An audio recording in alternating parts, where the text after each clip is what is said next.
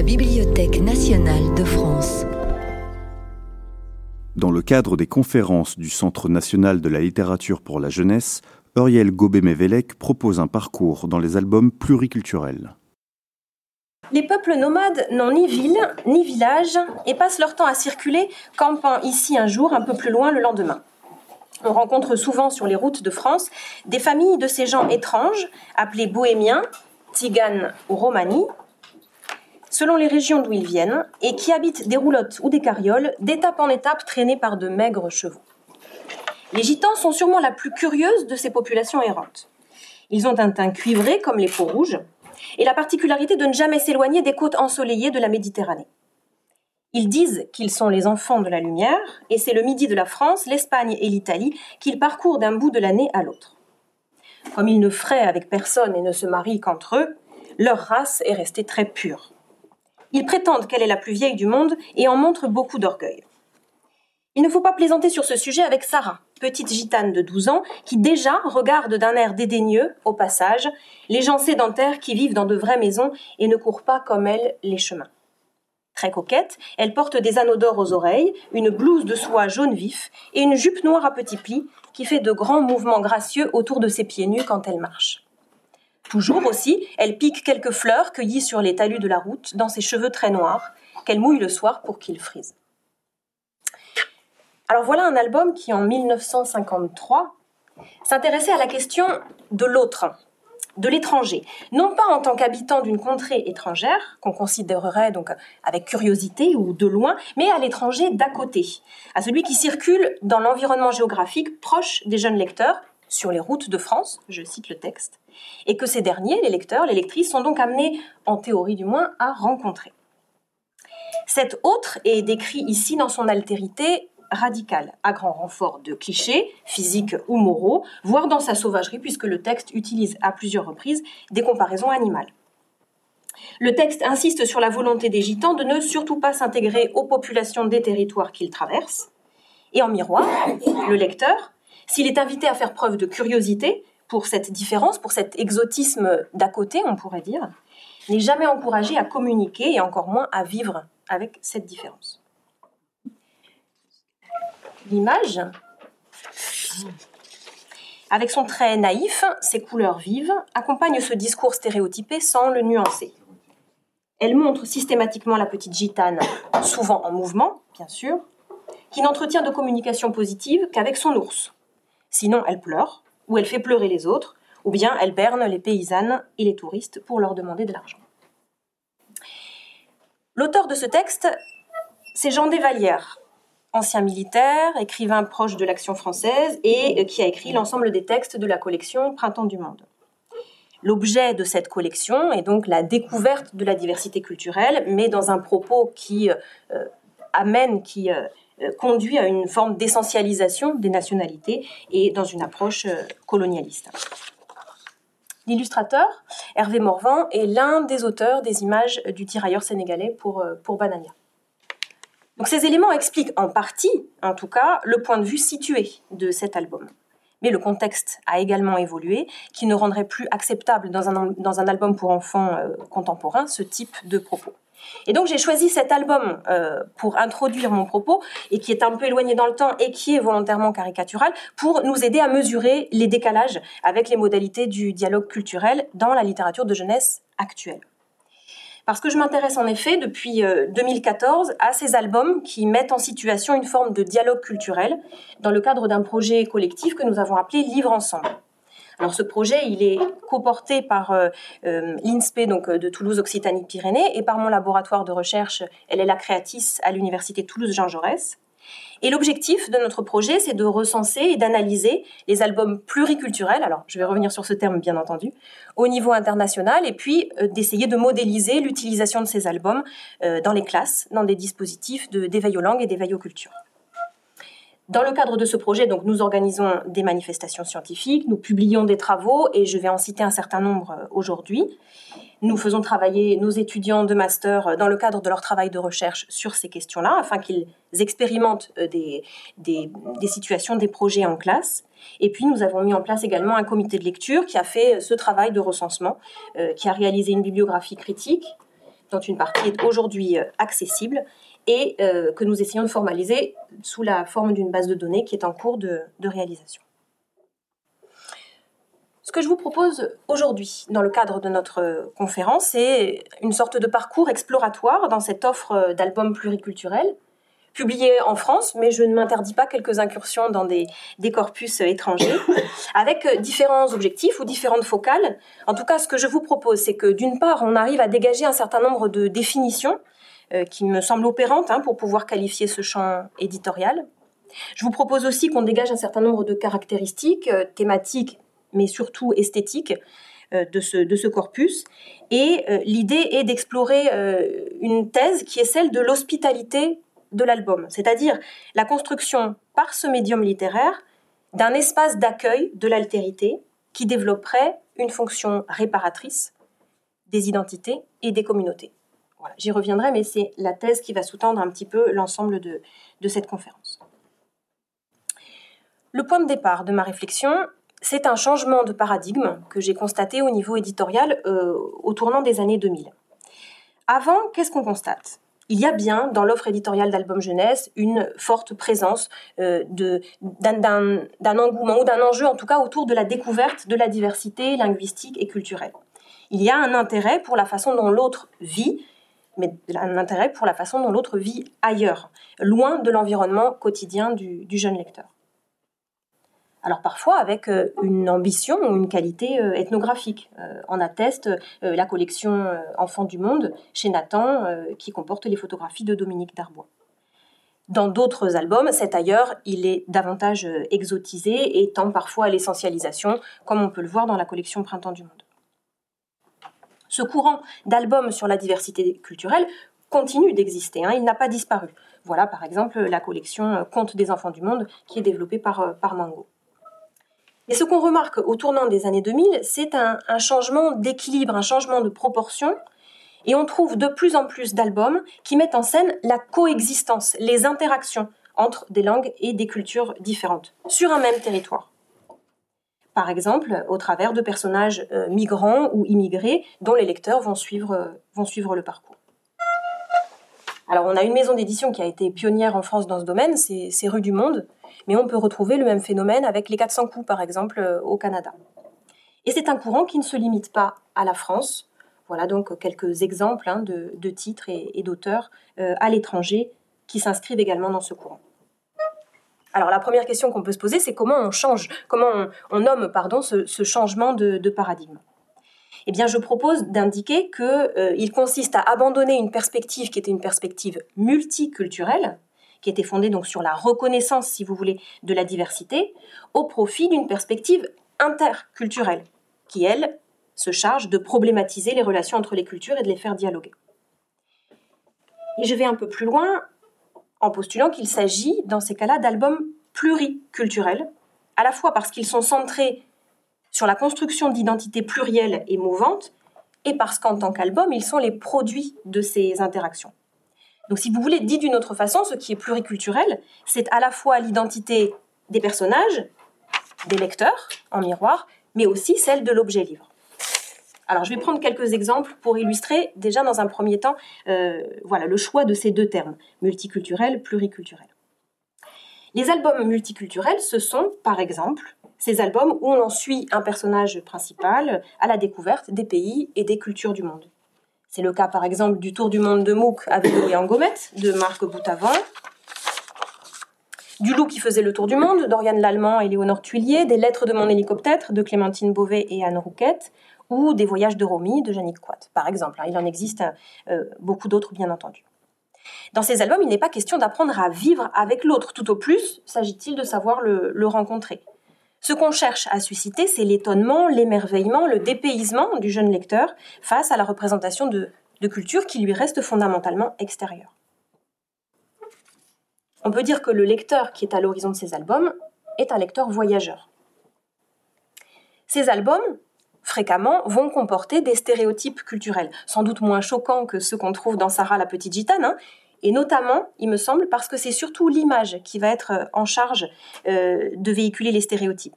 Mais euh, des stéréotypes qui ne sont fondamentalement pas très différents dans leur approche essentialisante des cultures.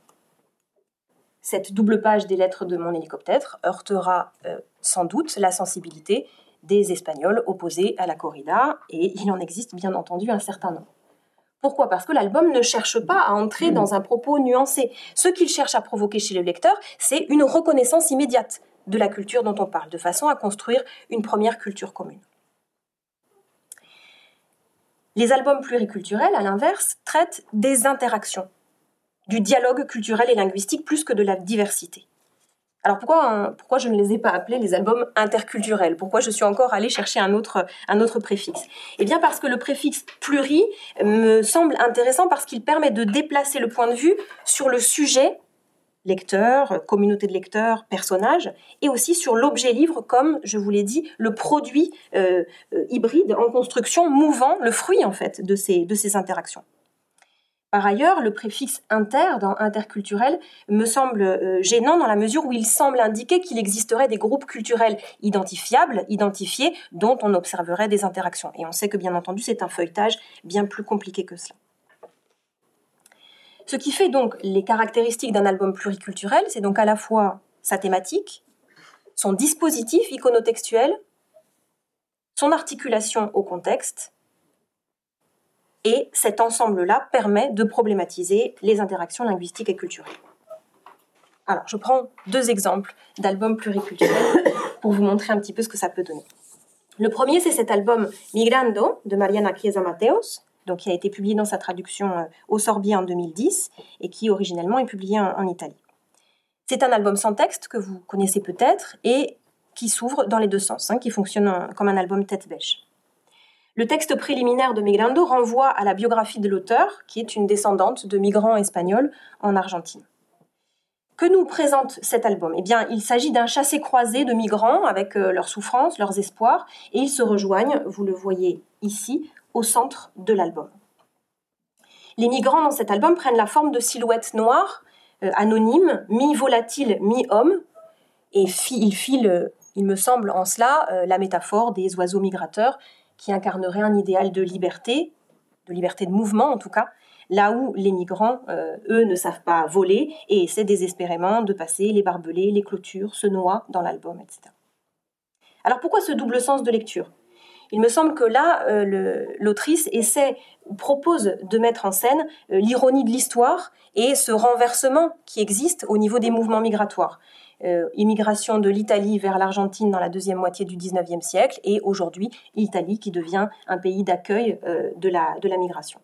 Elle indique au début de l'album, le monde s'est renversé, on ne quitte plus l'Europe, on y arrive. Donc l'album propose à travers ce dispositif de lecture une mise en scène de ce renversement de l'histoire. Autre album pluriculturel, cet album Mirror, donc de Jenny Baker, de l'autrice australienne Jenny Baker, qui a été euh, publié dans sa traduction chez Syros en, 2011. Donc cet album, vous le voyez, je pense à l'image, abrite en réalité deux cahiers qui se font face et qui se lisent symétriquement, l'un euh, de gauche à droite en anglais et l'autre en arabe de droite à gauche. Et ils racontent euh, chacun le quotidien de deux enfants, l'un en Australie et l'autre dans un pays d'Afrique du Nord. La pliure de la double page, qui, vous le savez, dans un album sert fréquemment à mettre en tension les espaces, ici elle est redoublée par la pliure de chacun des deux cahiers, ce qui permet d'enrichir et de complexifier les jeux de symétrie et d'opposition dans, l'album.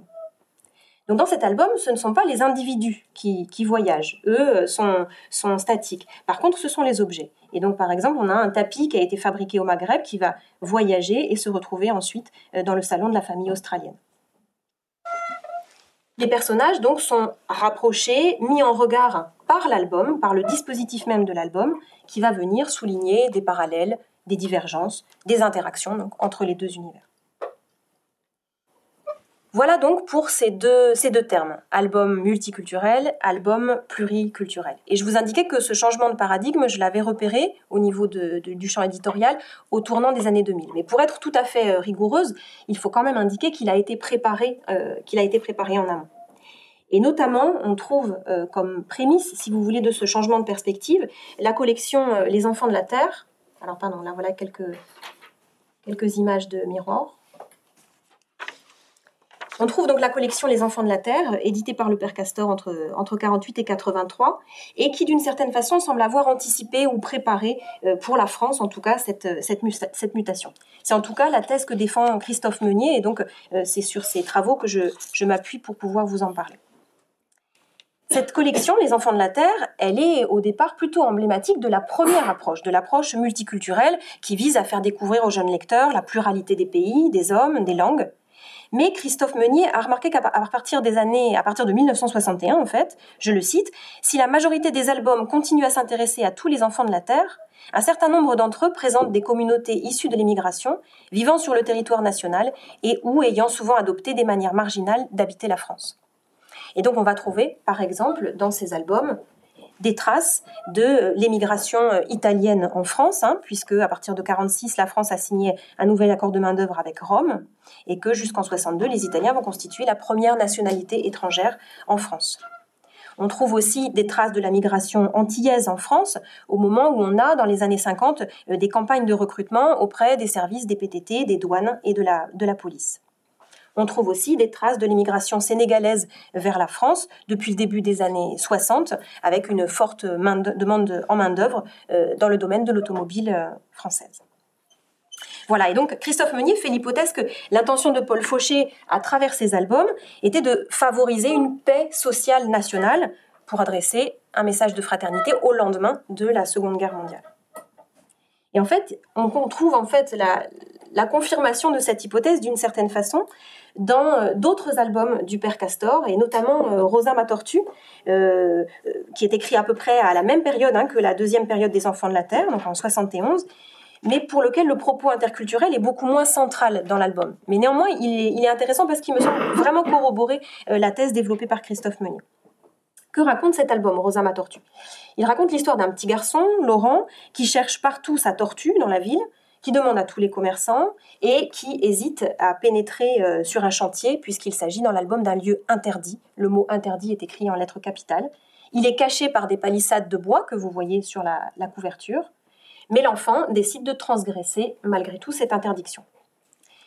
Quand il entre sur le chantier, il rencontre plusieurs représentants de communautés émigrées.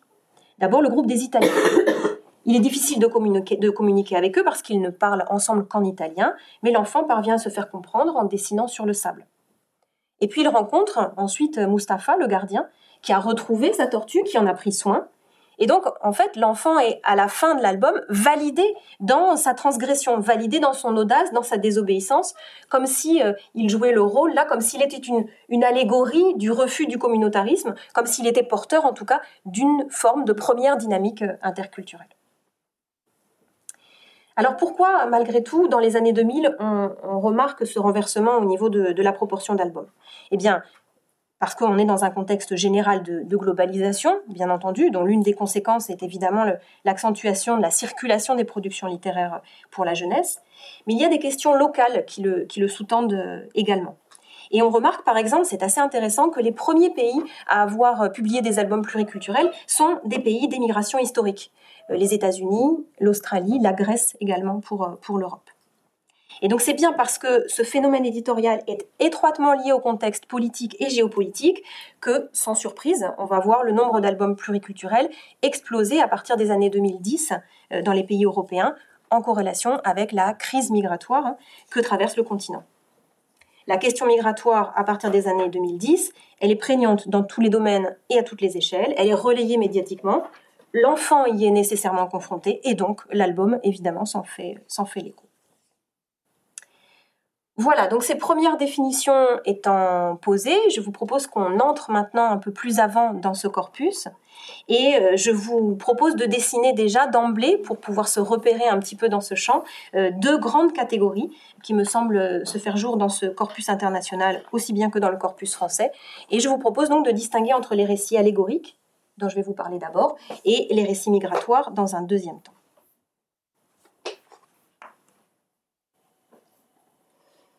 La tradition des récits allégoriques et des fables, elle est très présente en littérature de jeunesse, je ne vous apprends rien.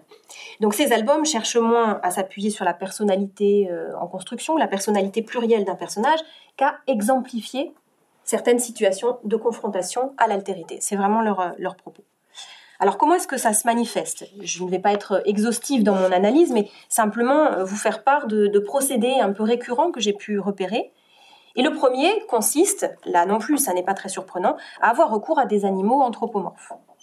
Je pense à On n'aime pas les chats de François David et Géraldine Alibeux, je pense à Flix, bien sûr, de Tommy Ungerer, je pense à Réglisse et Calisson de Steph, à Petit Gris d'Eshbieta, à Gros Chagrin ou à L'Oiseau Chat de Rémi Courgeon, ou à Coucou de Fiona Roberton, par exemple. Alors pourquoi ce retour à l'animal? Eh bien parce que l'animal adoucit, décale par rapport à un sujet grave, par rapport à la cruauté de certaines situations, mais aussi parce que l'animal va permettre de rendre plus lisible ou plus visible des difficultés de cohabitation. Il va permettre en fait de les exhiber pour mieux les déconstruire dans la plupart des cas, bien entendu. Donc en fait, si vous voulez, il s'agit de déplacer la question de l'altérité culturelle entre les êtres humains en utilisant les catégorisations animales que sont les espèces ou les races pour aider à les penser. C'est le cas par exemple dans Flix de Tommy Unger. Prenons un exemple qui me semble particulièrement intéressant, qui est Gros Chagrin de Rémi Courgeon. Dans Gros Chagrin, Rémi Courgeon met en abîme le recours à l'animal pour euh, édulcorer, décaler une situation de conflit et de tension liée cette fois à la différence de couleur de peau euh, entre les personnages. La situation de départ, vous le voyez dans la partie gauche de l'image, c'est en effet le désespoir d'une petite fille qui ne veut plus être noire et qui le dit à son papa qui a la peau blanche. Pour la consoler, son papa lui invente une histoire dont la protagoniste va être une petite chatte qui ne veut plus être noire et qui évidemment fait penser au doudou ou à la petite poupée que la fillette tient, tient dans ses bras. Autre exemple, Coucou de Fiona Roberton, qui est une réécriture du conte du vilain petit canard, intéressant parce que le conte du vilain petit canard exemplifiait déjà une situation de rejet de la différence avec euh, une morale qui condamnait ce rejet de l'autre. Mais ici, c'est un coucou et pas un cygne qui naît au milieu des canards, ce qui est d'ailleurs, soit dit en passant, un peu plus vraisemblable, puisque vous savez peut-être que les coucous ont la particularité de pondre leurs œufs dans le nid des autres espèces. Et dans cette réécriture, la différence ne tient pas euh, véritablement à la différence physique entre les oiseaux. C'est vrai qu'ils ne se ressemblent pas, mais tant que le coucou n'a pas ouvert le bec, en fait, tout se passe bien. Ce qui va poser problème, c'est leur impossibilité de communiquer. Et malgré tous les efforts de modulation des uns et des autres, l'échange entre les coucous et les toutoutouites, entre les volatiles, ne donne rien. Donc par ce biais, Faina Roberton va mettre en exergue l'un des obstacles majeurs euh, du dialogue interculturel, qui est celui de la diversité des langues parlées dans le monde. Et en déplaçant la situation dans le monde animal, euh, les difficultés de communication semblent encore plus évidentes. Autre procédé qu'on remarque fréquemment dans ces albums allégoriques, c'est le recours à des formes abstraites en lieu et place des personnages. Vous voyez donc à l'image Quatre petits coins de rien du tout de Jérôme Rullier, Petite tâche de Lionel Le Puntino de Giancarlo Macri et Carolina Zanotti et euh, Petit bleu, petit jaune de Léo Lioni arrêtons-nous sur quatre petits coins de rien du tout. Dans cet album, la différence culturelle est traduite par le choix de formes géométriques différentes. Un petit carré fait face à des petits ronds. Et les difficultés à vivre ensemble sont illustrées par le fait que le petit carré ne peut pas entrer dans la maison des petits ronds parce que la porte est ronde et donc elle n'est pas adaptée à sa forme. L'album va donc questionner de manière tout à fait euh, simplifiée euh, les modalités, différentes modalités du vivre ensemble en montrant que le petit carré ne parvient pas à changer de forme malgré ses efforts, ou qu'il risque d'être blessé par des petits ronds qui veulent lui scier les coins, ce qu'il met en échec, c'est une perspective assimilationniste, qui est fondée sur le renoncement à des codes et à des pratiques culturelles. La solution qui est trouvée dans l'album semble prêcher euh, en faveur d'une approche multiculturelle, cette fois, plus respectueuse de la différence de chacun et qui implique une évolution du cadre d'accueil et pas des personnes. Puisque les petits ronds ont finalement l'idée de scier quatre, coins à leur porte. Quatre petits coins de rien du tout, hein, qui font donc référence au titre, et qui permettent au petit carré à la fin de l'album de rejoindre le reste du groupe. Dans ces albums, euh, la coprésence du texte et, de l'image, la lecture visuelle hein, qui est euh, liée au support de l'album, implique, euh, et on le voit je crois à travers cet exemple, des adaptations ou des réappropriations de la forme, de la forme allégorique. Autre procédé, c'est le troisième, et donc je, n'irai pas beaucoup plus loin par rapport à cette catégorie-là. Autre procédé qu'on trouve fréquemment, dans ces albums, c'est euh, le fait de travailler euh, l'absence de lieu, l'absence de cadre temporel précis, l'anonymisation des personnages également. C'est-à-dire, globalement, euh, de proposer une esthétique minimaliste, de travailler une économie de moyens graphiques, de façon voilà, à mettre en scène ces situations exemplifiées. C'est le cas, par exemple, de L'île d'Armin Greda. C'est le cas de Mer la soupe de Véronique Kellou, sur lequel je vais revenir euh, dans un instant. Ou c'est le cas du pêcheur de, nuages d'Einar Turkowski également. Alors je vous lis le début de Mer la soupe. Au bord de la mer, une petite crique au soleil, ronde comme une marmite. Les vagues clapotent, l'herbe de la dune se balance dans la brise. Regardez l'image, fond noir, très blanc, invisibilité du contexte. Ici, donc, on a un travail de stylisation, d'épuration au niveau graphique qui va de pair avec l'anonymisation des personnages, qui va permettre euh, de construire en fait des groupes homogènes, et c'est ça qui va mettre en relief les processus de stigmatisation et de rejet.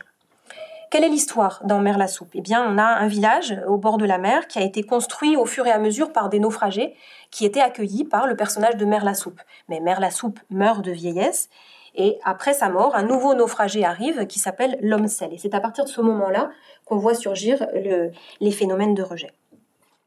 Voilà l'arrivée de l'homme sel. Il se lève, marche vers le village, on le regarde passer, l'étranger. Et donc on voit commencer à se construire une opposition entre ce il de l'homme sel et ce on qui correspond à tout ce qui n'est pas il en fait. Hein cet homme sel va euh, faire des efforts pour pouvoir briser euh, l'homogénéité hostile du groupe de, villageois. Je continue à vous lire le texte. Au marin qui rentre de la pêche, l'homme sel propose ses bras pour tirer sur les rames. On lui dit non merci, qu'on a juste assez de travail pour les gens d'ici et rien de trop. Au vieux, assis sur le port, l'homme sel propose ses yeux pour raccommoder les filets. Les vieux haussent les épaules, murmurent entre leurs dents que les filets ici c'est leur affaire. Aux femmes, il propose ses mains pour porter leur panier. Aux enfants, sa voix pour conter des histoires. Partout, on lui dit non. Donc on voit ici comment l'étranger va tenter d'entrer en communication avec le groupe des villageois. Comment? Eh bien en le fragmentant, en le subdivisant en plusieurs groupes et en essayant de montrer qu'il euh, a une place dans chacun de ces groupes et, euh, de façon assez tragique, à la fragmentation du bloc homogène des villageois répond en regard la fragmentation désespérée du corps de l'étranger lui-même, qui propose tour à tour ses bras, ses yeux, ses mains, sa voix, pour les mettre au service de chacun de ces, groupes. L'accélération du rythme dans le texte dit sa fébrilité, son découragement, et la réponse des villageois, partout on lui dit non, montre l'échec hein, de cette tentative de fragmentation du bloc euh, hostile des villageois. Voilà donc pour cet, exemple. J'ai donc là, à travers ces trois procédés, puis ces quelques exemples, essayé de brosser euh, à grands traits hein, cette, première catégorie, celle des récits allégoriques, et euh, je vais euh, aborder maintenant la deuxième catégorie sur laquelle je vais m'attarder davantage, celle des récits migratoires. Mais avant ça, je voulais quand même souligner quelque chose qui est que ces deux catégories, récit allégorique versus récit migratoire, elles sont commodes pour pouvoir aborder euh, ce corpus vaste d'albums pluriculturels, mais il faut aussi pouvoir euh, les relativiser, les mettre un peu à distance euh, et les dépasser en fait en fonction des albums sur lesquels on tombe. Et donc, j'ai choisi un exemple qui vient un peu, d'une certaine façon, contredire ma catégorisation. Cet album, c'est Gazelle euh, d'Isabelle Vlodrazik et de Juan Bernabeu, qui est sorti donc en 2019 et qui prend la forme d'un récit migratoire à la première personne. Je cite le texte Je cours sur les terres arides. C'est le début du texte. Cet album présente un ancrage fort avec le réel et avec la tragédie de la migration, puisque dans le propos liminaire, on lit D'après l'histoire d'un jeune Érythréen mort en fuyant son pays. Les premières lignes de son poème Gazelle ont été retrouvées dans l'embarcation après le naufrage. Donc ces éléments-là devraient nous conduire à ranger plutôt cet album dans la deuxième catégorie, celle des récits migratoires que je vais aborder dans un instant. Mais en même temps, la gazelle du titre interroge. Une gazelle à laquelle le personnage migrant s'adresse dans l'album et qui peut être pensée comme une allégorie. Mais une allégorie de quoi? C'est vraiment la question qu'on se pose à la lecture de cet album. Allégorie peut-être de la liberté que le personnage rêve d'atteindre de l'autre côté de la Méditerranée, quand il dit par exemple Ma sublime gazelle, je viens te rejoindre, je te chéris trop pour renoncer à te retrouver. Allégorie de la libération de sa condition intenable, ce n'est pas tout à fait la même chose. Ce qui fait, ce qui justifierait que quand dans l'album il s'approche de la mort, finalement, il se rapproche aussi de sa gazelle, puisque la mort est une option, une des options pour pouvoir se libérer de sa, condition euh, tragique. Allégorie de l'espoir, qui est ce qui le meut, ce qui lui permet de continuer à avancer, quand il dit Ma sublime gazelle guide mes pas. Allégorie du rêve, de son humanité. Et elle est aussi, d'une certaine façon, en tant qu'animal sublime et traqué, euh, une représentation de ce chez-soi paradoxal, insaisissable, d'une patrie qui est constitutive de l'identité du personnage, une patrie qu'il est pourtant contraint de fuir et une patrie qu'il rêve de retrouver euh, ailleurs. Donc elle, représenterait peut-être d'une certaine façon euh, cette espèce de chez-soi insaisissable. Elle peut aussi, cette gazelle, être une représentation sous les traits d'un animal fantasmé de la propre identité du personnage, comme une sorte de miroir de son identité fracturée, euh, comme un point de jonction entre réel et imaginaire, ce que montre bien, je crois, ce portrait de, couverture qu'on retrouve aussi à l'intérieur de l'album et qui semble euh, présenter une apparition, une superposition entre une figure humaine et une figure animale. Et on n'a pas de réponse à ces questions de savoir si cette gazelle, en effet, est une allégorie, si c'est la façon d'appeler un personnage réel, on n'a pas de réponse. Tout simplement pourquoi? Parce que la tragédie du réel euh, vient euh, rattraper la fiction et que le, personnage est mort avant de donner les clés, en fait, de l'interprétation de cette histoire. Voilà donc pour cet exemple un peu, un peu à la marge et sur lequel on aura l'occasion de revenir à la fin de la conférence.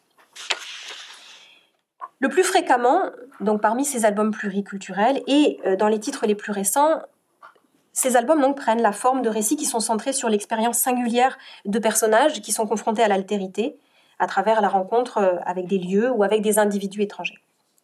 Et souvent, c'est le point de vue de personnages enfantins, migrants ou immigrés, parfois enfants ou petits-enfants d'immigrés, qui est adopté plutôt que celui de personnages issus des pays d'accueil. C'est vraiment plutôt euh, le, disons, la voix du personnage euh, en migration qu'on va retrouver dans ces albums.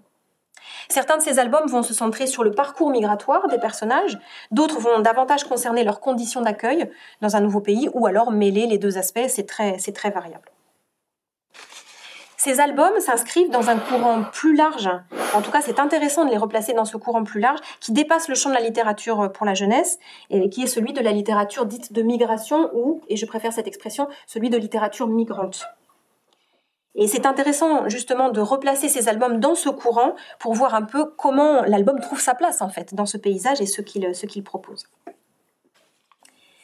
Quand on parle d'écriture ou de littérature migrante, on parle bien sûr d'une littérature qui traite de la migration, mais on prend aussi euh, l'adjectif dans son sens euh, littéral. Elle est migrante, cette littérature, parce qu'elle est mobile et parce qu'elle témoignerait d'une circulation des récits et des images de la migration. Elle serait en fait cette littérature comme une sorte de véhicule qui donnerait forme à une matière narrative qui pourrait exister en dehors des formes artistiques. L'album accueillerait donc, de façon temporaire, cette matière narrative avant qu'elle ne migre à nouveau. Comme si cette mobilité de la, littérature, migrante était vraiment constitutive de son identité. Et peut-être pour, euh, pour mieux la penser, on peut s'appuyer sur un autre euh, modèle qui est celui du conte, de, euh, du conte d'origine orale, qui circule dans l'espace, dans le temps, qui se fixe parfois sous des formes écrites et ou visuelles, des formes transitoires et qui s'inscrivent dans un continuum. Je crois que ce modèle du conte nous aide à penser cette littérature migrante. Mais la particularité de la littérature migrante, et là c'est une, différence par rapport au conte, c'est que euh, cette propriété de circulation reflète, met en abîme sa propre matière. Cette littérature migrante, elle exprime aussi la migration des, individus. C'est la raison pour laquelle il me semble la fixation de cette matière migratoire euh, dans une forme, cet arrêt, il est propice à une forme de réflexivité, à un questionnement identitaire qui va de pair avec le questionnement formel de ces, albums. Dit d'une autre façon, l'album jeunesse pourrait constituer dans cette perspective un des lieux de passage, un des lieux d'ancrage ou d'accueil, selon les processus, selon le point de vue adopté, de ces récits et de ces, images. C'est pour cette raison que je propose de parler de l'hospitalité de l'album. Alors ce terme hospitalité, il est, chargé, il est lourd. il est à replacer dans un courant de réflexion autour du concept développé par Derrida dans les années 90, celui d'un principe d'une hospitalité inconditionnelle qui l'oppose à euh, des politiques migratoires et donc à une hospitalité conditionnelle et conditionnée qui est celle des États-nations. Mais ce principe d'hospitalité inconditionnelle, il est euh, mis à mal aujourd'hui, euh, notamment par le fait que la figure du migrant cristallise aujourd'hui des représentations essentiellement négatives. Et euh, par exemple, le chercheur euh, Khalil Khalsi se demande si une, hospitalité, par l'imaginaire reste euh, possible aujourd'hui en raison de, ces images négatives. Et voilà, même s'il confirme in fine que le récit a bien la possibilité d'offrir une, interface de rencontre avec l'altérité, il met en doute malgré tout voilà, l'espèce de consensus qu'il y avait autour de ce concept développé par Derrida.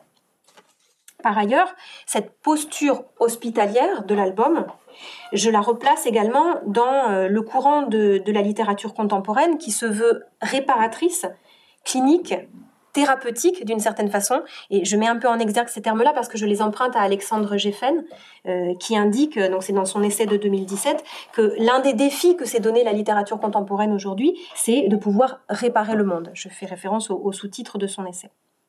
Donc réparatrice de quoi? Réparatrice des identités malmenées et des communautés euh, déchirées.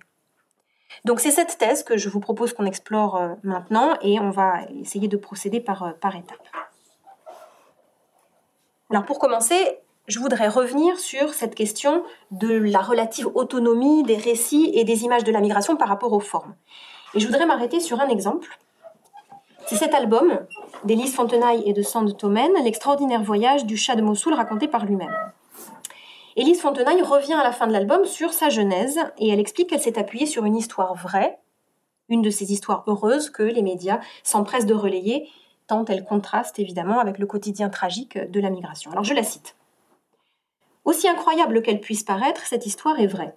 En 2015, en effet, une mère et ses filles ont fui Mossoul, la deuxième ville d'Irak, envahie par Daesh, en emmenant avec elles leur chat angora. À Lesbos, elles l'ont perdu et elles sont reparties la mort dans l'âme. Et un beau jour, un jeune Allemand a frappé à leur porte à Bergen, en Norvège, où elles avaient fini par trouver refuge, et il y avait leur chat dans un panier. C'est lors d'un séjour en Irak que j'ai entendu parler de cette histoire. J'ai tout de suite pensé à en faire un album. Alors cet exemple, il est intéressant, mais il questionne en même temps. Est-ce que cette matière narrative autonome, donc ces histoires vraies d'une certaine façon, se réduirait dans le champ de l'album pour la jeunesse à des histoires qui finissent bien, c'est-à-dire à des histoires qui auraient un fort potentiel de circulation ou une forte communicativité, comme si le jeune âge ou la sensibilité des, destinataires pouvaient en fait expliquer cette, orientation. Alors, c'est possible, il n'empêche que euh, on a aussi des éléments qui viennent contredire cette hypothèse, parce que certaines des images les plus cruelles de l'actualité euh, migratoire vont hanter les pages de l'album et euh, en effet contredire ce propos. Images de frontières hostiles, barbelées, gardes armés par exemple, qui empêchent les mouvements de population, images des embarcations surchargées, images de corps échoués ou noyés. vous voyez là quelques exemples extraits de divers albums.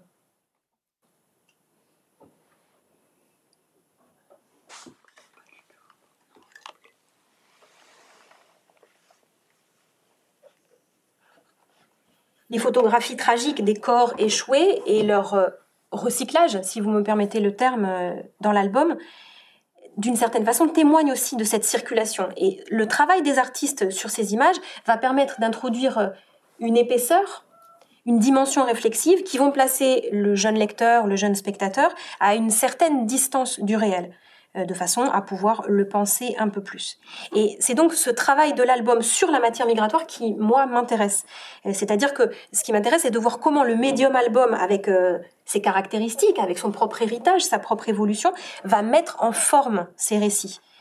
Et de voir ce que ces récits deviennent une fois accueillis par l'album. Et donc, c'est de cette étape dont je, dont je vais vous parler.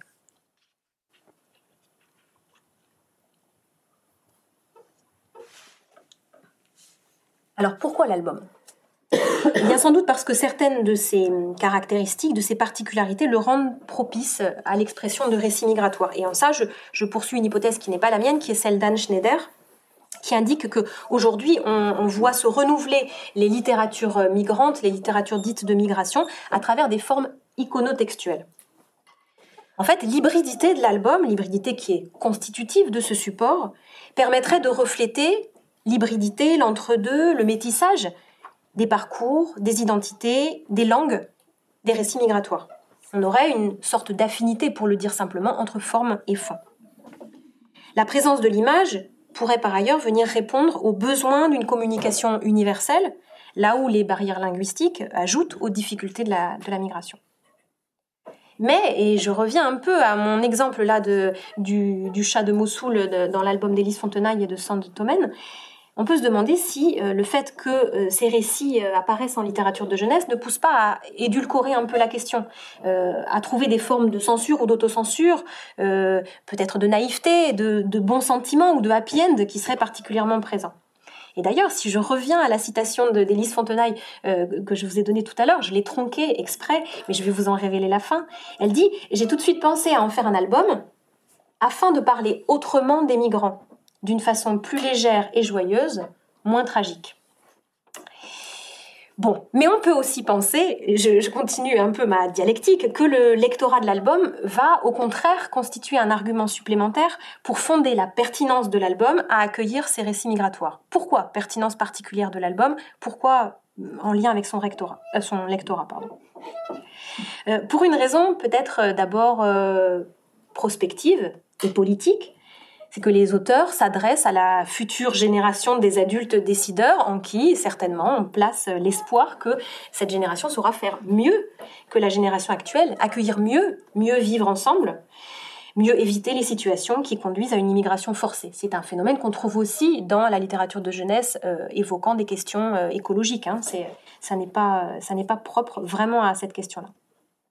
Également parce que certains auteurs, illustrateurs et éditeurs choisissent de s'adresser en tout premier lieu euh, à um, des jeunes lecteurs migrants ou issus de la migration, ou espèrent en tout cas les toucher à travers ces albums pour leur offrir un miroir où se construire, se reconstruire ou se reconnaître peut-être.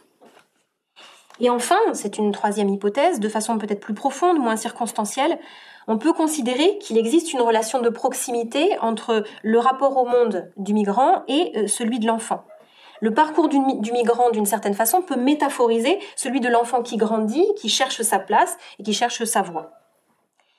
Et cette idée-là de la construction d'un jeu, d'un moi, euh, d'un jeu en relation avec les autres, est un enjeu majeur de l'album pour enfants, qui s'offre à la fois comme un espace de refuge et comme un espace d'expérimentation, au-delà de la thématique dont on parle. Regardons cet exemple un album de Géraldine Alibeux qui s'appelle Le Refuge, et dans lequel le petit Richard construit une cabane. Alors cette cabane, c'est le lieu transitionnel par excellence, hein, au sens où l'entend Donald Winnicott. C'est une enveloppe qui double l'identité de l'enfant, qui le protège, qui le contient, qui lui permet en même temps de maîtriser son contact avec le monde et de l'apprivoiser. Ce type de lieu pullule dans la littérature de jeunesse le grenier, l'endroit qui se trouve sous la couette, le fond d'une armoire, un nid, une coquille, on en trouve vraiment euh, euh, légion. Mais il est intéressant de voir dans cet album que le refuge de l'enfant devient très vite également un refuge pour les autres au risque de trahir le projet initial du petit Richard, mais donnant de cette façon aussi à l'album une portée politique qui va doubler la question de l'individu en construction. Puisqu'en effet, dans cet album, on voit progressivement un oiseau, une dame abritée par une ombrelle et qui fuit ses enfants insupportables, un monsieur à l'air satisfait, puis un groupe d'enfants qui viennent trouver refuge successivement dans la cabane de Richard. Et en fait, c'est ce changement qui va faire grandir Richard, puisqu'il devient celui qui veille et protège les autres. Cela lui donne un rôle, et c'est ce qui va lui permettre, à la fin de l'album, de retrouver sans crainte sa place au contact des autres, puisqu'il finit par laisser sa cabane et par euh, rentrer chez lui. Cette capacité de l'album à mettre en lien un jeu et le monde qui l'entoure elle est héritée, me semble-t-il, de l'album Amicorum tel qu'il s'est développé à partir du XVIIe siècle. En Allemagne d'abord, en France ensuite, et je fais référence sur cette question-là euh, aux, travaux euh, extrêmement riches de Ségolène Lemaine. L'album Amicorum, il se définit d'abord comme le petit carnet blanc des voyageurs, dans lequel coexistaient des autographes, des sentences de personnes illustres, des témoignages d'amitié, mais aussi des textes à la première personne, des croquis, des peintures à la gouache, des armoiries, et puis peu à peu, avec euh, la féminisation du genre et avec son succès mondain, euh, il s'est vu agrémenté d'images pieuses, de broderies, de feuilles ou de fleurs séchées, de mèches de cheveux, de photographies, etc. Voilà quelques exemples à l'image d'albums Amicoro. Donc en fait, il s'agissait d'une forme d'écrit hybride et très personnelle qui accompagnait la trajectoire d'un jeu en mouvement et son questionnement justement sur son environnement. C'est une forme d'écrit qui se caractérisait aussi par la diversité de ses contributeurs, la diversité de ses moyens d'expression et par une grande liberté d'organisation de, et de mise en page. Donc ma question, c'est si ce canon de l'album Amicorum, que Ségolène Lemaine reconnaît comme euh, un héritage dont on trouve des traces dans l'album contemporain pour enfants aujourd'hui, est-ce que ce canon de l'album Amicorum ne serait pas propice à accueillir le récit migratoire? Alors, soyons prudents. Soyons prudents parce que le contexte euh, sociologique, géographique est extrêmement différent.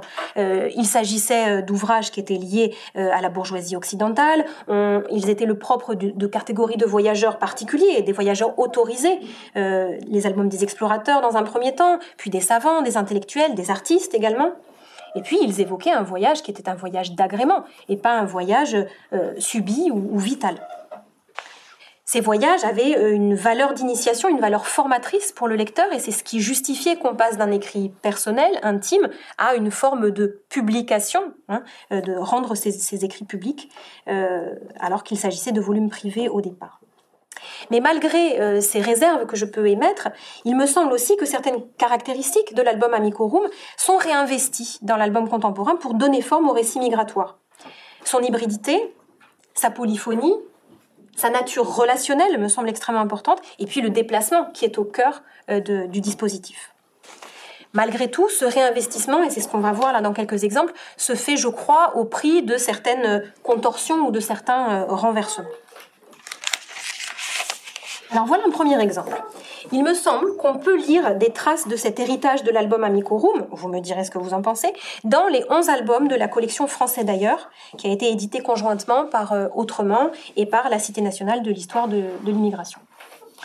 Cette collection a été prise en charge au niveau des textes par Valentine Gobi et elle est illustrée selon, euh, les, selon les albums par Olivier Talek, Ronan Badel ou Philippe de Kemeter. Pour chacun euh, des albums, Valentine Gobi a travaillé avec un historien des migrations qui était spécialiste de la période traitée dans chacun des albums. Donc on a 11 albums qui ont été publiés entre 2005 et 2014 et qui prennent chacun la forme d'un docu-fiction offrant un témoignage à la première personne du parcours migratoire d'un enfant qui a environ l'âge des lecteurs, hein, entre, entre 10 et 14 ans. Yasek, Adama, Leila, Angelica, Shaima, Tianan, Anouche, Joao, Ning, Antonio, Liuba sont donc les représentants d'une communauté qui est présente sur le territoire français à la suite d'un mouvement migratoire identifié du XXe ou du XXIe siècle. Et ce témoignage euh, fictionnel à la première personne est accompagné à la fin de l'album par un dossier illustré sur l'histoire de l'immigration de telle ou telle euh, communauté vers la France. Le propos idéologique euh, de cette collection est tout à fait lisible. Il s'agit de lutter contre les préjugés racistes, xénophobes, de favoriser euh, un dialogue culturel chez les, chez les plus jeunes. Et il passe ici par cette forme du documentaire fictionnel qui va favoriser l'empathie du lecteur et qui va construire également une figure euh, héroïsée, voire idéalisée du migrant. Et si je vous propose de voir dans cette collection une référence euh, au modèle de l'album Amicorum, c'est parce que, en dehors de la forme du journal de bord ou du journal intime que prennent ces récits, on remarque un soin particulier apporté au, support, qui est imprimé, le texte est imprimé donc sur une trame à petits carreaux qui reproduit une sorte de cahier d'écolier, où on trouve parfois euh, des traces d'un trait enfantin. Regardez par exemple la façon dont le numéro de chapitre est entouré. Et puis parce que ces 11 albums font alterner des textes à la première personne, des illustrations euh, pleines pages en couleur et des croquis de taille plus réduite parfois légendés, qui sont souvent réalisés au crayon et monochrome. Et ces croquis vont entretenir un dialogue assez étroit avec le texte. Ils vont permettre d'extraire, avec ces images détourées, des détails du quotidien qui vont revêtir une importance particulière pour le, narrateur, dont euh, l'environnement et le, quotidien euh, ont été bouleversés. Donc ça peut être un plat, ça peut être un vêtement, un animal, un objet, un ticket. Et euh, ces croquis vont refléter aussi les états intérieurs du narrateur et jouer un rôle mémoriel en représentant des souvenirs qui habitent le narrateur et qu'il a peur d'oublier une scène de départ, une scène de traversée, une scène d'accueil, une scène de menace, etc. Et enfin, je ne sais pas si là vous le voyez à l'image, mais on a des flèches, des pointillés, une numérotation des dessins, euh, comme s'il s'agissait de codes d'imprimerie euh, qui laisseraient entendre que les albums n'ont pas encore pris leur forme définitive. Et le lecteur a un peu l'impression d'avoir entre les mains une forme semi-imprimée qui pourrait être une maquette hybride et très personnelle dans sa forme comme dans son expression. Donc il me semble que l'album Amicorum fournit ici à la collection française d'ailleurs un modèle pour euh, la mise en forme et la mise en récit d'un propos qui est à la fois documentaire et, idéologique. Et le caractère fictionnel, le processus d'exemplarisation qui est à l'œuvre euh, pour chaque titre de la collection, les reconstructions temporelles aussi qu'il euh, présente vont nous éloigner, là, à l'inverse, hein, de, de l'album Amicorum. Pourquoi? Parce que l'album Amicorum, comme le carnet de voyage, il s'écrit dans le présent du déplacement, dans l'immédiateté de l'expérience euh, itinérante et autobiographique. Mais on a quand même entre les mains un récit dont le déplacement est au cœur du propos et dont cette forme, hybride, inachevée, personnelle, me semble autoriser ce rapprochement avec, l'album Amicorum. Il est intéressant de noter que euh, parfois c'est simplement dans le paratexte de l'album qu'on va trouver des traces, donc cette fois-ci très discrètes en fait, de l'héritage de l'album Amicorum. Et je crois que c'est le cas dans cet album de Thierry Lenain euh, et d'Olivier Balèze, Moi Dieu merci qui vit ici, que vous connaissez sans doute. Hein. Cet album il est quand même, il circule beaucoup. Les pages de garde de début et de fin que vous voyez à l'écran de cet album présentent une carte où figurent les continents africains et européens avec un point de vue qui est plutôt centré sur l'Afrique. Sur les pages de garde de début, un timbre angolais est collé sur la carte à l'emplacement du pays. Et sur les pages de garde de fin, c'est un timbre français, portrait de Marianne, et porteur de la devise Liberté, Égalité, Fraternité, qui est collé sur la carte à l'emplacement de la France. La quatrième de couverture reproduit à son tour la carte, et sur cette carte sont collés deux timbres français de Marianne et cinq timbres angolais. Alors il me semble que ces timbres peuvent être interprétés comme euh, des avatars, des armoiries des siècles précédents euh, qu'on trouvait dans l'album Amicorum. Et ils introduisent cet effet de réel, cet ancrage euh, dans l'album, comme des preuves visuelles de la présence ici et avant ça là-bas du personnage de Dieu merci.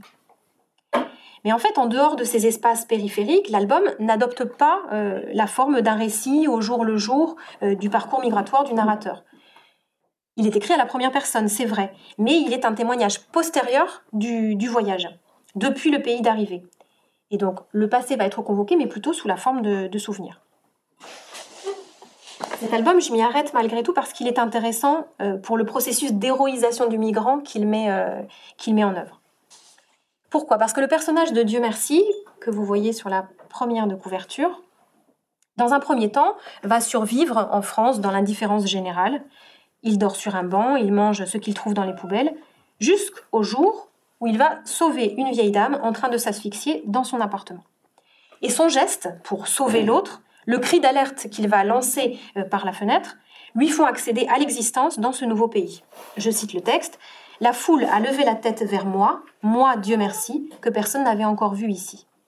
Donc la foule le regarde, la vieille dame le nomme, et en le nommant, elle le consacre à la fois comme sujet et comme héros.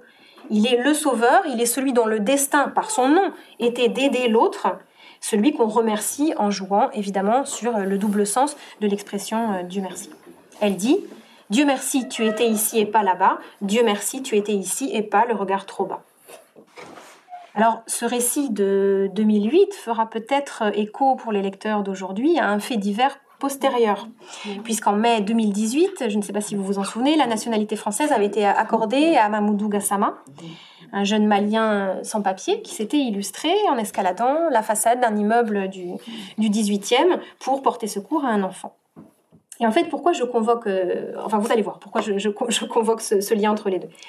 Donc, ce qui est intéressant, en fait, c'est de voir que euh, dans l'album comme dans le décret qui va naturaliser Mamoudou Gassama, on va puiser dans le champ lexical de l'héroïsme pour extraire un individu hors de sa condition misérable de migrant anonyme et pour le hisser au-dessus de ses contemporains. Littéralement, dans le, dans le cas de, Dieu merci, puisque on a vraiment une image euh, où il a un regard en plongée vers la rue depuis l'appartement de la vieille dame, et c'est le moment où il accède à son statut de sujet. Je cite euh, l'extrait du décret de naturalisation. Cet acte de grande bravoure a illustré de façon exemplaire certaines des valeurs qui contribuent à lier les membres de la communauté nationale, telles que le courage, le désintéressement, l'altruisme, l'attention portée aux plus vulnérables. Compte tenu de cet, acte, de cet acte, du retentissement considérable qu'il a eu tant en France que dans le monde, contribuant ainsi au rayonnement international du pays, la naturalisation de M. Gassama présente pour la France un intérêt exceptionnel. Donc on justifie ici le privilège accordé d'une naturalisation française par le caractère héroïque et euh, exceptionnel de l'action. Mais dans le cas de l'album de Thierry Lenain et d'Olivier Balès, quel est le sens de ce processus d'héroïsation? Eh bien, euh, là encore, le, destin de l'album illustre bien, je crois, cette question qu'on a abordée un peu plus tôt de la circulation des récits migratoires. Parce que si la réalité de 2018 semble avoir rejoint la fiction de 2008, il faut aussi préciser que l'album est dédicacé à un certain Dieu merci et qu'il s'est inspiré de faits réels.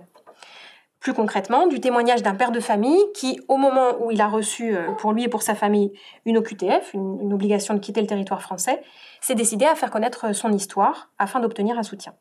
Et donc là aussi, L'héroïsation a pour objectif de construire une représentation positive du réfugié qui mérite la nationalité française. Et euh, Thierry Lenain, sur son blog, euh, explique que la forme initiale de ce récit a été celle d'un tract hein, qui visait à mobiliser le plus de personnes possible pour empêcher euh, l'expulsion. Donc je cite Thierry Lenain. Le texte de Moi Dieu merci qui vit ici, paru en 2008, c'est d'abord celui d'un tract, distribué en 2006 sur le parking de Leclerc avec un fort sentiment de culpabilité, de honte même, celle d'avoir invité Dieu merci à balancer sa vie comme ça sur la voie publique. Mais comment faire autrement?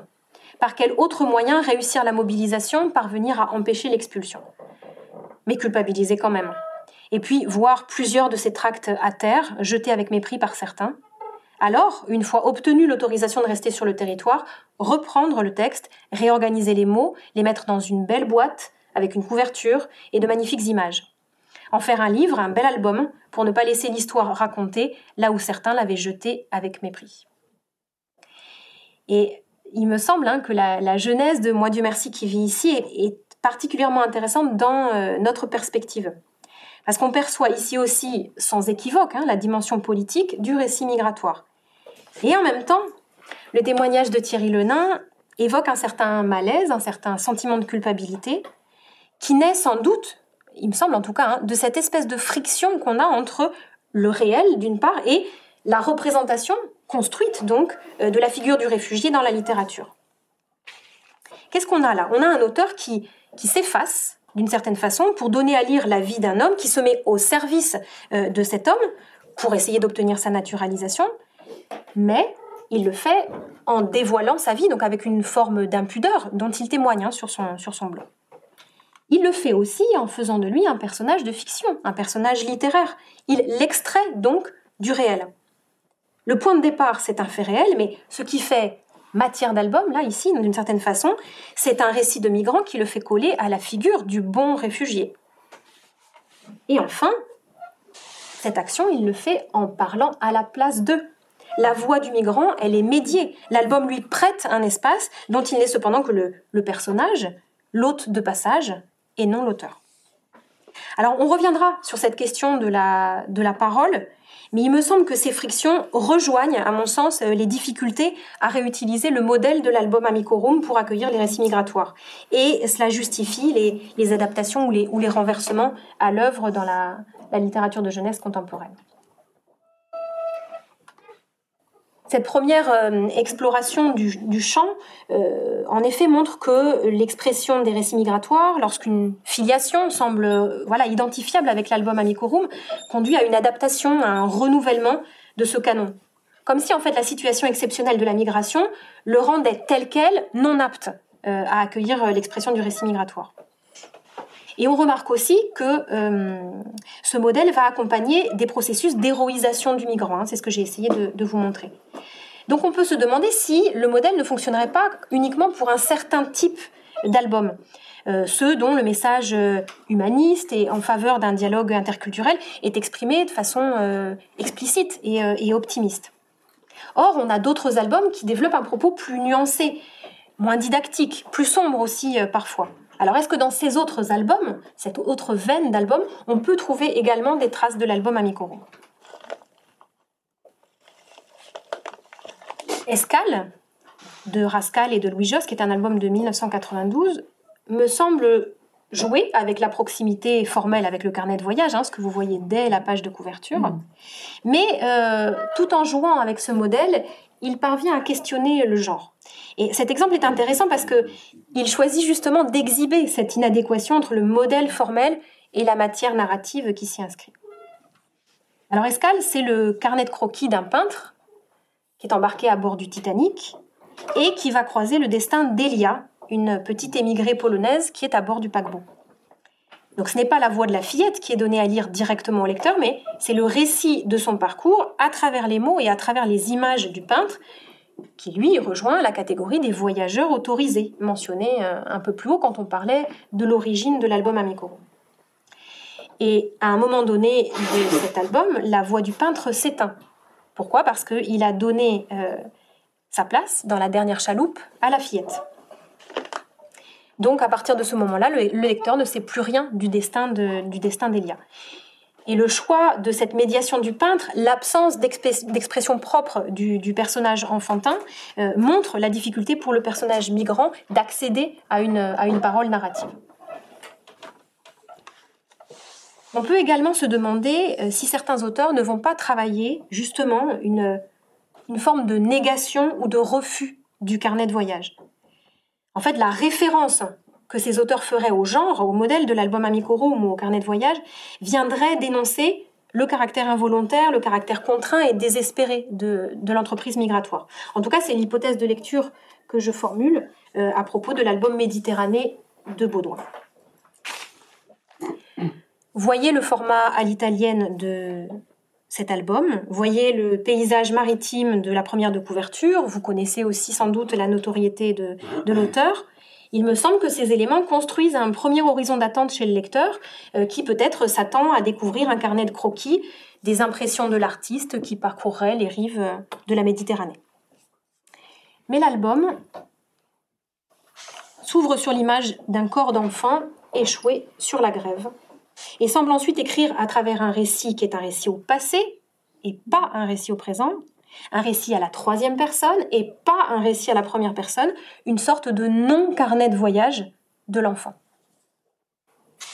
En effet, le texte va évoquer les rêves d'avenir que construisait cette petite fille, ceux de sa mère, il retrace certaines étapes du voyage, mais les images, elles, semblent se refuser à illustrer le texte et elle s'obstine à figurer l'élément marin dans ses variations de mouvement, de couleur, de transparence.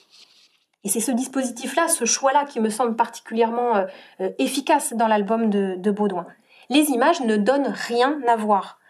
Comme s'il s'agissait là de cacher l'horreur de la noyade, bien sûr, d'une certaine façon de former une sorte de linceul pour ce, jeu enfantin euh, disparu trop tôt, pour souligner aussi le destin brisé de cet enfant dont il n'est plus possible d'illustrer les rêves, pour refléter également dans les états changeants de la mère euh, la douleur, la colère de l'auteur, des lecteurs pour ce destin, et puis pour rappeler aussi, et il le dit sur la quatrième de couverture, que c'est bien ce, cet incessant ressac de la mère qui a ramené sur la rive le corps de l'enfant et qui de cette façon a refusé aux hommes la possibilité d'ignorer et d'oublier cette, cette vérité. Alors cet album, bien sûr, est construit euh, à partir de la photographie qui a beaucoup circulé du petit Thailand. Sur ville de Turquie, mais vous voyez que le traitement qui en a été proposé dans l'album voilà, est, particulièrement, particulièrement intéressant. Ça va Vous me suivez toujours? Bien, je passe au dernier temps euh, de cette euh, conférence. Il, est un peu long, mais je vais aborder cette fois-ci des idées un peu différentes. Et euh, je voudrais hum, maintenant m'arrêter sur certains albums pour lesquels le rapprochement avec le modèle de l'album Amico Room est à envisager, il me semble, dans une perspective plus symbolique. Donc on ne serait pas dans une filiation explicite avec le modèle, on ne serait pas non plus dans une contestation de ce modèle comme je l'ai montré pour Méditerranée, mais euh, il me semble plutôt qu'on a un certain nombre d'albums migrants qui vont mettre à profit la fonction affective, la fonction relationnelle de, cette littérature qui a été soulignée par, euh, par Ségolène Lemaine. Et donc ces albums que je qualifie d'albums hospitaliers vont fonctionner comme des lieux de réparation des identités, des identités plurielles, des identités mises à mal euh, des personnes migrantes. Et je voudrais m'arrêter sur euh, deux procédés récurrents qui sont mobilisés par ces albums. Euh, le collage, d'une part, et la métonymie, d'autre part. Parce qu'en effet, on trouve fréquemment une utilisation du collage dans, ces albums. Pourquoi? C'est un procédé plastique qui va euh, métaphoriser de façon assez facile la question de l'identité fragmentée et des difficultés du processus d'intégration. Regardez le personnage central de Là-bas tout au fond du dessin, d'Anne Jonas et d'Olivier Latique, qui est, vous le voyez sans doute, superposé au dessin. Il n'est jamais fondu dans le reste de l'image. On voit toujours des petits morceaux de scotch et un décalage de couleurs et de fond qui viennent dire euh, la difficulté du personnage à trouver sa place et à s'intégrer parce qu'il vient d'ailleurs. Au-delà du recours au collage, d'ailleurs, euh, dans cet album, euh, en fait, la proposition se saisit plus globalement de la métaphore du dessin d'illustration pour évoquer euh, l'expérience migratoire du, petit personnage de papier. Il rêve de voler une gomme pour s'effacer, et puis finalement, il va réussir à trouver sa place en se mettant à dessiner tout ce qu'il gardait caché derrière ses yeux fermés. Et regardez cette illustration. Alors, pas celle-ci, là, on voyait bien les petits morceaux de scotch, mais celle-ci. Vous voyez les cinq touches de couleur en bas de l'image qui sont en fait comme les traces de la palette chromatique de l'illustrateur dans des marges qui seraient euh, destinées à disparaître à l'illustration. Hein. Il, il, y a un petit jeu qui est proposé là et qui révèle en fait que le personnage dans lequel s'inscrit le petit personnage ici est devenu un espace de projection de sa propre intériorité. Il devient un paysage subjectif finalement, où réussir à réunir le passé et le présent, ce qui va permettre au personnage de suturer son identité. Donc si vous voulez, c'est comme si son processus d'intégration à ce personnage, qui n'est pas complètement réalisé encore là, hein, on continue à voir euh, un fond différent, un cadre, donc on a toujours un effet de superposition. Mais on a un paysage extérieur qui vraiment devient le paysage intérieur du personnage projeté, euh, comme si on avait, comme si on assistait à un processus d'empaysement, qui serait euh, l'alternative au dépaysement initial du personnage.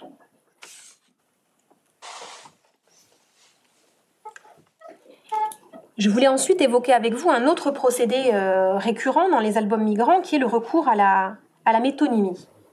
Alors, concrètement, qu'est-ce que ça signifie? Eh bien, on voit fréquemment dans ces albums un objet qui va cristalliser le passé et le pays qu'on a laissé derrière soi, et en fait qui va jouer le rôle de gardien de la mémoire. Et face à la fragmentation, à l'éparpillement, à la perte hein, qui accompagne le processus migratoire, euh, il va symboliser le geste de sauvegarde de son identité et jouer là à nouveau pleinement le rôle d'objet transitionnel au sens de, de, Winnicott. L'objet transitionnel, je le rappelle, c'est cet intermédiaire entre le moi, dont il est un prolongement, et le non-moi, puisqu'il s'agit d'un objet extérieur. Et cet objet transitionnel, il possède une fonction clé dans la construction de la personnalité de l'enfant, hein, comme c'est le doudou en fait, hein, cet objet transitionnel. Et il va rejoindre euh, dans ses albums son utilité dans la construction ou la reconstruction de l'identité des personnages migrants. Donc, par exemple, dans euh, l'album de Matchbox Diary de Paul Fleischmann et de Bagram Ibatoulin, chaque boîte d'allumettes de la collection du grand-père euh, émigré d'Italie va renfermer un petit fragment de sa vie passée. Et chaque fragment contenu dans les boîtes va permettre de déclencher le souvenir. Par exemple, le premier de ces souvenirs, c'est un noyau d'olive, donc enfermé dans une petite boîte euh, d'allumettes, et qui va transporter le personnage en Italie, euh, là où il a grandi.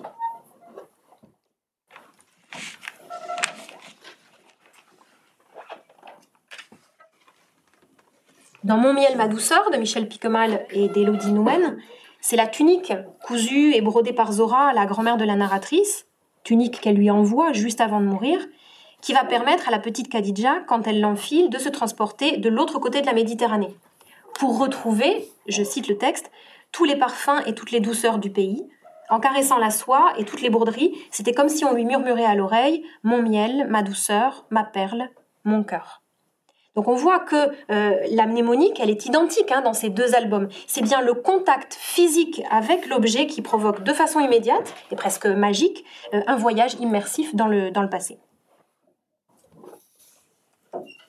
Autre exemple dont je voulais vous parler, il s'agit cette fois d'un album espagnol, Caja de Cartón, de Xavi Arnal et de Hassan Amekan. Dans cet album, l'objet qui cristallise le passé et l'identité de, de la fillette migrante, c'est une boîte à chaussures qui lui a servi de berceau à la naissance, donc qui littéralement l'a contenue, hein, euh, enveloppée, protégée de l'extérieur. Protégée de quoi? Protégée des sanglots de sa mère, protégée des cris de ceux qui se noient durant euh, la traversée euh, en mer. Et cette humble caja de carton dit aussi sa fragilité, la fragilité de ce refuge, puisqu'elle ne va pas résister au-delà de la traversée. Et cet objet va aussi euh, permettre de, dénoncer une, opposition entre, entre nord et sud, qui va expliquer en creux les motifs d'émigration de la petite fille et de sa mère. En effet, le texte nous dit qu'il s'agit de una de esas cajas de cartón donde guardan sus zapatos quienes tienen zapatos. Donc une de ces boîtes à chaussures où gardent leurs chaussures ceux qui ont des chaussures. Cet objet, la caja de carton, va suivre une évolution assez intéressante dans l'album, puisqu'elle va être, après l'arrivée, remplacée par una enorme caja de carton, dans laquelle se réfugient l'enfant et sa mère, qui est une sorte de première maison d'un fragile village de carton euh, qui se construit peu à peu autour d'elle euh, avec d'autres personnes réfugiées. Mais cette enveloppe n'est pas plus résistante que la première, puisqu'elle va brûler quelques pages plus loin, et que la fillette dans cet incendie va perdre sa mère et son identité. Je cite à nouveau le texte. Quisieron que volviera a mi país, pero en mi país nadie sabía de mí, y aquí nadie parecía saber de mi país. Ils voulurent me renvoyer dans mon pays, mais dans mon pays on ne me connaissait pas, et ici personne ne semblait connaître mon pays. À la fin de l'album, elle est placée dans une famille d'adoption, donc la fillette semble avoir retrouvé une forme de joie de vivre, mais elle continue de conserver dans une boîte à chaussures vive, vide pour ne pas oublier les souvenirs, euh, les quelques souvenirs de son passé. Donc ces objets partagent avec l'album Amicorum, puisque c'était bien mon point de départ, une fonction mnésique. Et euh, si je me permets de faire ce rapprochement entre les deux, c'est bien parce que les albums eux-mêmes euh, nous y invitent. Celui de Paul Fleischmann et de Bagrami Batouline, de Matchbox Diary, euh, s'appelle bien The Matchbox Diary, d'accord? Donc le journal. Et il fait dialoguer constamment l'écriture et la conservation du passé. La collection de boîtes d'allumettes se présente comme une forme d'alternative à l'écrit hein, pour le jeune garçon qui au départ ne sait pas lire, ne sait pas écrire euh, au moment où il décide de commencer à, collectionner les fragments de sa vie. Mais il n'est pas anodin de voir que dans cette histoire, le jeune garçon grandit et devient successivement imprimeur, libraire, puis antiquaire. Et dans Caja de Carton, celui que vous avez toujours à l'écran, en fait, tout l'album semble être à l'image de cette boîte à chaussures, puisque Hassan Amekan a fait le choix d'une gamme chromatique très réduite, qui est centrée sur l'ocre et le marron, et il a traité les personnages, je pense que vous le voyez ici, sous la forme de, figurines de carton découpées. Associé à un papier très épais dans l'album, avec une fibre très visible, ces choix esthétiques vont conduire le lecteur à considérer l'album lui-même, en fait, comme la caja de carton, la mémoire du destin de la fillette, le porte-voix en quelque sorte de son, de son destin. Donc dans ces albums, ce que je trouve particulièrement intéressant, c'est que le rôle central qui est joué par ces objets contribue à inventer des formes autobiographiques particulières, qui ne passent pas par le verbe, qui ne passent pas par le texte, qui ne passent pas par la langue, qui instaurent une communication tactile et visuelle qui est d'ailleurs souvent lié à un faire ou à un savoir-faire artisanal où va s'exprimer euh, comment dire l'identité culturelle du personnage. Ces formes d'expression de soi, qui sont adoptées donc par les personnages migrants, qui sont plus primitives que le langage, apparaissent dans l'album doublement euh, efficaces, je crois. D'abord parce que, comme elles sont associées aux personnages migrants, elles vont révéler combien la langue, l'écriture peuvent être des barrières. Ne pas y recourir, c'est montrer euh, révéler une incapacité, parce qu'on ne sait pas parler la langue du pays d'arrivée, on ne sait pas écrire, mais elles peuvent révéler aussi un choix, celui de s'inscrire dans une communication qui est universelle, qui est plus immédiate, qui va favoriser aussi le lien entre les générations entre des enfants euh, qui ne maîtrisent pas encore parfaitement la lecture ou l'écriture et des grands-parents qui ne sauraient pas euh, lire ou écrire ou qui maîtriseraient mal la langue du pays d'accueil, entre les personnages migrants des fictions et les lecteurs de l'album. Et euh, parmi ces objets transitionnels, le vêtement et parmi ces pratiques autobiographiques, l'acte de coudre sont sans doute, je crois, hein, ceux qui métaphorisent avec le plus d'évidence ce geste de réparation des identités fragmentées tout en se rapprochant euh, assez facilement de l'écriture. En fait, il s'agit bien de se raconter pour suturer euh, les, blessures de l'histoire, pour recoudre le passé avec le, présent. Et se dire à travers euh, la couture ou la broderie, c'est aussi choisir un mode d'expression humble, majoritairement associé au féminin, réservé en tout cas à celles et à ceux à qui on va dénier la parole.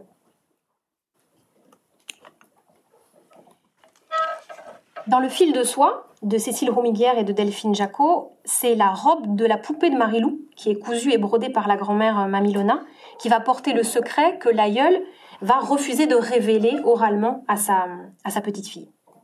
En effet, elle a brodé, vous le voyez sur cette image, au fil blanc sur la toile écrue de la robe et sur l'envers du tissu. Hein, vous imaginez toutes les précautions qu'elle prend avant de se livrer. Elle va broder donc sa propre histoire. Et Marilou, dit le texte, suit les broderies du doigt comme elle le fait encore parfois pour déchiffrer les mots inconnus. Vous voyez là hein, le rapprochement entre la broderie, l'acte de broderie et la lecture. Et c'est ainsi qu'elle va découvrir le passé tzigane de sa mère, sa déportation avec le reste de sa famille, sa fuite hors du camp, seule, sa renaissance aussi grâce à l'amour d'un bohémien. Et la dernière scène brodée sur la robe réunit l'aïeul et l'enfant et fonde euh, l'acte de transmission du passé familial, puisque nous dit le texte, la vieille femme coud, l'enfant la regarde. Voilà, donc on voit ici que le choix d'un mode d'expression qui ne passe pas par le verbe s'explique aussi, hein, dans ce cas-là, par la nécessité d'adoucir un peu la violence et la cruauté de l'histoire à transmettre à l'enfant, euh, ici l'expérience de la déportation. Bien, il est temps de nous acheminer vers une forme de conclusion, si on peut. Je suis partie du constat qu'il existait euh, un grand nombre d'albums migrants euh, dans lesquels on faisait l'hypothèse d'une forme d'hospitalité du support, euh, propice donc à accueillir les récits migratoires. Et, et mon objectif était d'essayer de comprendre les raisons de cette capacité de l'album. J'ai proposé d'interroger l'héritage de l'album Amicorum euh, pour pouvoir le comprendre. Mais on a constaté euh, ensemble, à travers différents exemples, qu'on rencontrait finalement assez peu de formes revendiquées de cet héritage formel, mais plutôt des traces de ce, canon.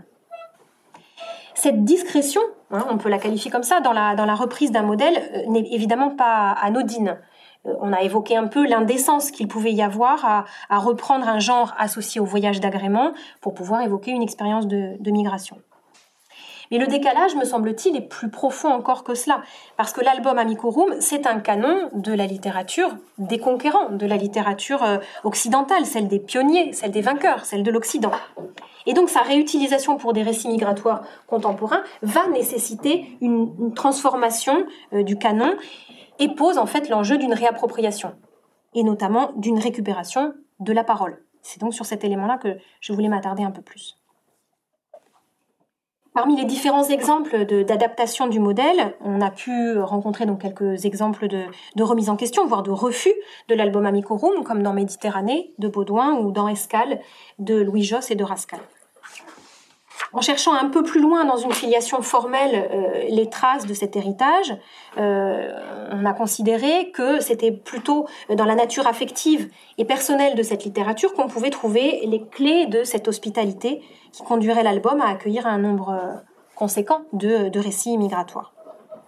Donc, ces albums, certains de ces albums, de ces albums en tout cas, fonctionnent comme un creuset où se construit ou se reconstruit un jeu dans une expression qui est multimodale, linguistique, mais aussi visuelle, matérielle, métaphorique et, euh, symbolique.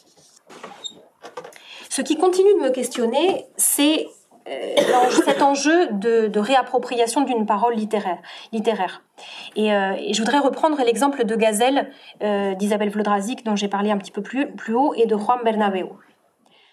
Vous vous souvenez sans doute que le point de départ de cet album, c'est le poème Gazelle qui a été retrouvé dans une embarcation après, euh, après un naufrage. Donc le point de départ, ce sont les mots du migrant. Mais dans cet album, où sont ces mots? Où se trouvent ces mots d'origine? Il n'y a pas de guillemets pour les citer. Ils se sont comme dissous dans l'album, album qui en constitue à la fois un écrin et une forme d'expansion. Le projet littéraire des auteurs, d'une certaine façon, en est réduit parce qu'ils se mettent au service de la parole disparue. Un peu comme dans Dieu merci, euh, moi Dieu merci qui vit ici. Et euh, ce projet littéraire au service de la parole disparue contribue à la faire ressurgir depuis la mort. C'est ce que dit euh, Isabelle Vlodrazik sur son blog quand elle parle de miracle éditorial, je la cite, qui redonne vie à ce garçon que nous ne connaîtrons pas. Mais est-ce qu'il n'y a pas là en même temps une forme d'usurpation? Alors je crois qu'Alexandre Geffen a bien mis au jour, euh, donc dans son essai hein, sur euh, la littérature qui, serait réparatrice du monde au XXIe siècle, réparer le monde, il a mis au jour, je crois, cet inconfort de la littérature contemporaine. Euh, les écrits s'intéressent à l'infériorité communicationnelle, je, je le cite, et dans ces récits, l'auteur se fait presque écrivain public, porte-voix de ceux qui ne peuvent pas parler. Il s'efface, il réduit son projet littéraire afin, je le cite à nouveau, de se mettre au service d'autrui par la parole littéraire. L'auteur n'est donc qu'un support temporaire. Et je crois que euh, ce processus, cette dimension, cet objectif, euh, voilà, est particulièrement prégnant dans le domaine qui nous intéresse, celui de la littérature migrante. Hein. je vous fais référence à cette propriété de circulation euh, qui était un peu mon point de départ pour aborder cette littérature migrante. Pour terminer, je voudrais ouvrir un peu la réflexion sur la question des langues et de la pluralité des langues présentes dans les albums. Parce que pour l'instant, j'ai parlé d'altérité culturelle, mais pas précisément d'altérité linguistique. Alors, ce serait une autre conférence hein, que de traiter de cette question en détail. je voudrais quand même faire le lien avec euh, nos réflexions sur les albums pluriculturels. Et me demander si euh, l'album fait preuve de la même hospitalité envers les langues qu'envers les récits migratoires. Est-ce que les albums pluriculturels seraient un moyen d'expression des identités plurielles qui ferait écho à ce qu'on appelle le translanguaging euh, des personnages migrants, c'est-à-dire euh, cette capacité à posséder dans son répertoire langagier une diversité de langues qu'on mobilise selon les situations de communication auxquelles on est confronté eh bien, force est de constater que cette hospitalité est un peu timide du point de vue des langues dans l'album aujourd'hui. Alors on trouve, oui, des albums multilingues, ça c'est vrai. Des albums où les langues sont bien rangées, bien cloisonnées. J'ai parlé à certains moments de tentation didactique hein, de l'album qui va mettre au service de cette représentation de la diversité des langues ses moyens formels, ses couleurs, ses, changements de police de caractère, son grand espace blanc, sa liberté d'organisation de la double page. Vous voyez, tout ce qui fait les caractéristiques du format album se met ici au service d'une représentation claire, lisible de la diversité des langues. Regardez ici dans cet album euh, sur Animaux Zigoto euh, l'utilisation des pastilles de couleurs euh, et de l'organisation en liste pour pouvoir présenter les, les mots. Mais s'il s'agit d'assumer une porosité, une rencontre, voire une interdépendance entre les langues. Et vous voyez que comme pour pluriculturel, je, pense l'adjectif plurilingue ici pour pouvoir qualifier l'album en me fondant sur le, fonctionnement en fait du sujet plurilingue. Le sujet plurilingue chez qui les langues sont tout le temps en interrelation. Elles ne sont pas dans des tuyaux isolés entre eux, elles se, elles se croisent. Et ça, c'est bien plus rare dans, dans l'édition jeunesse. Pourquoi? Sans doute euh, par euh, frilosité euh, éditoriale, pas face à une écriture qui présenterait évidemment des difficultés de compréhension pour, le, pour les lecteurs. Ou peut-être aussi, plus simplement, parce qu'on n'a pas les compétences chez les auteurs. Et là encore, vous voyez que la question est à nouveau très politique, puisqu'on donne, on prête, on offre une voix aux migrants, mais ça suppose qu'il y ait toujours une médiation, et donc un enjeu là d'une appropriation ou d'une réappropriation. Alors je terminerai quand même avec euh, un propos euh, plus positif ou plus optimiste, en faisant référence à quelques expériences qui me semblent particulièrement notables, où l'album s'offre comme un espace de rencontre entre les langues et essaye de montrer ce que cette rencontre entre les langues fait au support d'album. D'accord? Comment est-ce qu'on peut euh, associer cette rencontre entre les langues avec une exploration, un renouvellement formel de l'album? C'est le cas par exemple des propositions de la maison d'édition marseillaise Le, Port à Joni, qui fait le pari dans l'album de la rencontre entre le français et l'arabe et qui joue du double sens de lecture de ces deux langues pour pouvoir imaginer des dispositifs tête-bêche ou de circularité ou de retournement de l'album. Vous voyez à l'écran euh, la première et la quatrième de couverture de Poèmes du soir, où finalement, euh, c'est lorsque première et quatrième sont déployés et qu'on voit apparaître la tranche noire de cet album que se reconstitue l'arbre qui finalement, quand on ne regarde que la première de couverture ou que la quatrième, n'est qu'un demi, un demi arbre. Je mentionne aussi cet album Abracadabra de Salah Almour, donc toujours aux éditions du Port qui va là aussi se lire dans les deux sens. Hein. Donc euh, la première et la quatrième de couverture sont en même temps une quatrième et une première de couverture.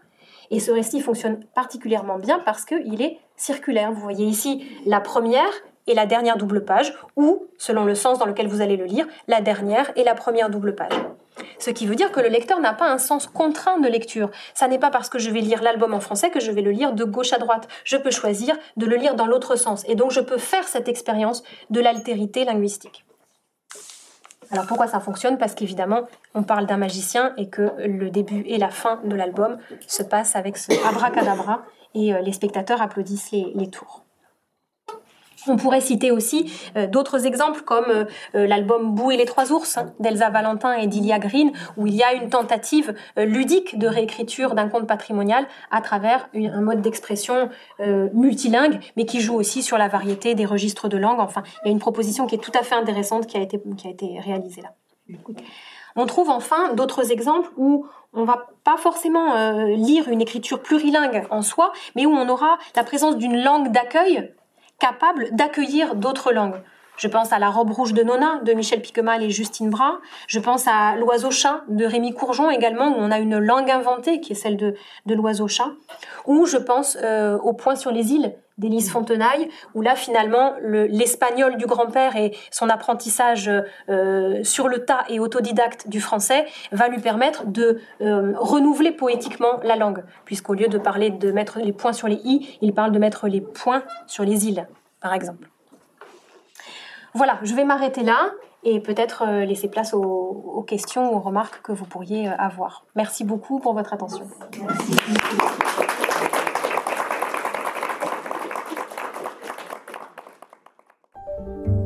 Vous venez d'écouter un podcast de la Bibliothèque nationale de France. Retrouvez les conférences, rencontres et créations de la BNF sur toutes les plateformes de podcast ainsi que sur le site bnf.fr.